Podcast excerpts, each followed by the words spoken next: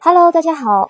昨天我们教了大家盈余的资金应该如何分配，今天我们再教大家如何把损益表与资产负债表综合运用，来对企业的经营能力进行综合的判断。一家公司经营能力好不好，如何判断呢？是看业绩吗？或是看获利？还是有其他的什么指标？在回答这个问题之前，我们先来看看甲乙两家餐厅的状况。甲餐厅中午的翻桌率是三套，乙餐厅是零点九套，哪一家会生意比较好做呢？答案是甲餐厅。换句话说，甲餐厅的经营能力比较好，因为它一个中午就可以做三趟生意。公司的经营能力不就像餐厅的翻桌率吗？经营能力中的中翻中就是翻桌率。您的资产一年帮公司做了几趟生意，这就是经营能力了。回头看看甲乙两个餐厅的翻桌率，三趟是指那个餐桌一个中午帮餐厅做了三趟生意，而餐桌是餐厅的资产。同样的道理，公司的资产一年帮公司做了几趟生意呢？这个就是经营能力了。所以，我们现在回来看看报表，公司有哪些资产在帮助公司做生意呢？资产要从哪里看来着？答案是资产负债表的左方，其中最重要的是现金、应收账款、存货、固定资产与总资产。然后看看这些资产做了几趟生意，就能够知道这家公司的经营能力怎么样了。您在职场中呢，经常听到的应收账款周转率、存货周转率、固定资产周转率、总资产周转率这些词儿，理由便是如此。这也是为什么平常公司都会紧盯业务伙伴的应收账款、工厂的存货，不断要求大家不要乱买设备的原因了。因为这些资产是否运用得当，是公司专业经理人经营能力良有的指标。在分析之前，请先思考应该使用哪一种报表呢？月报、季报、半年报还是年报呢？比较好的做法呢是采用年报上的信息，因为多数行业都有明显的淡旺季。采用半年报、季报或者月报上的信息，如果您拿到的数据是旺季的，那么分析出来的结果会高估这家公司的经营能力。而如果是淡季的数据呢，又会低估，所以分析一家公司的经营能力比较好的做法是采用年报上的信息。接下来呢，我们再搭配财务报表的立体观念来介绍这些指标。首先，我们来看应收账款周转率，也就是翻桌率。参考前面提到的翻桌率的概念。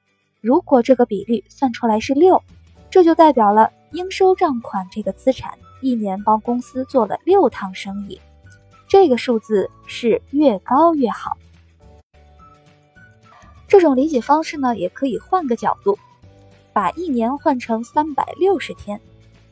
在财务界，对于一年有几天也分为两个学派，有人用三百六十五天当做一年，也有人用三百六十天当做一年。其实都可以，只要符合一致性就可以了。我呢，个人比较喜欢使用三百六十天，因为这样计算的时候比较方便。那以一年三百六十天应收账款周转率六为例，三百六十除以六套等于六十天一套。这个数字的意思就是，应收账款每做一趟生意需要六十天。换成财务的专业术语，就是。应收账款的收现天数为六十天。我们接着来看存货周转率。存货周转率呢，也相当于翻桌率。在了解这个公式之前，大家先思考一个问题：存货是以市价还是成本为基础列在公司的资产负债表中呢？答案是成本基础。因为会计的真正目的是忠实的记录企业营运过程中的所有数据，而且会计处理的准则也要求保守稳健。这样记录下来的数据才能够忠实的反映公司运营的真实面。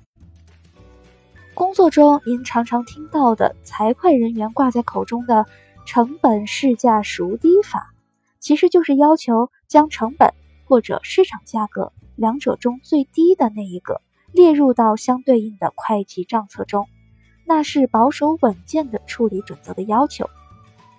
好，让我们回到存货周转率的公式。存货呢是以成本基础列入到资产负债表中的。这个存货的分母是成本基础，所以分子也需要采用成本基础的销货成本，而不再是将销货收入当成分子了。存货周转率计算出来的数据也是越高越好。如果这个比例算出来是三点六，这就代表了存货这个资产一年帮公司赚了三点六趟生意。这个比率同样也能换成一年三百六十天来思考。如果算式是三百六十天除以三点六等于一百天一趟，那这个一百天代表什么意思呢？首先想想看，存货是放在哪里来着？一般情况下，存货都是放在仓库的，所以一百天就是指存货在库天数是一百天。换回财务专业术语，就是商品的平均售出天数是一百天。所以，对于财会知识的理解，如果换成这种常识理解法的话，其实是非常有趣的。我们再来看固定资产周转率。固定资产周转率呢，同属于类似的概念，这个数值也是越大越好，代表了固定资产一年帮公司赚了多少趟生意。但大家请注意，我们在资产负债表的左下方圈出固定资产的时候，并没有全部圈上。这是因为资产负债表中的科目都是依照流动性的摆法，流动性高摆在上面，流动性低摆在下面，所以最下面的科目啊，通常是商誉等或者无形资产。所以计算固定资产周转率的时候。我们不能够将这些无形资产计算进去。总资产周转率，总资产周转率呢，也相当于翻桌率了。这个比率可以看出是专业经理人是否能将公司所有的资产做最有效的运用。数字一样是越大越好。但是如果总资产周转率小于一，比如销售收入除以总资产。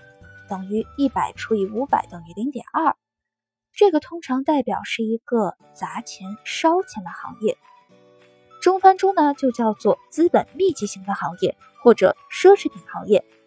用白话说明，就是这家公司为了营运，一年需要投入到五百亿元的资产，但只做出了一百亿的营收。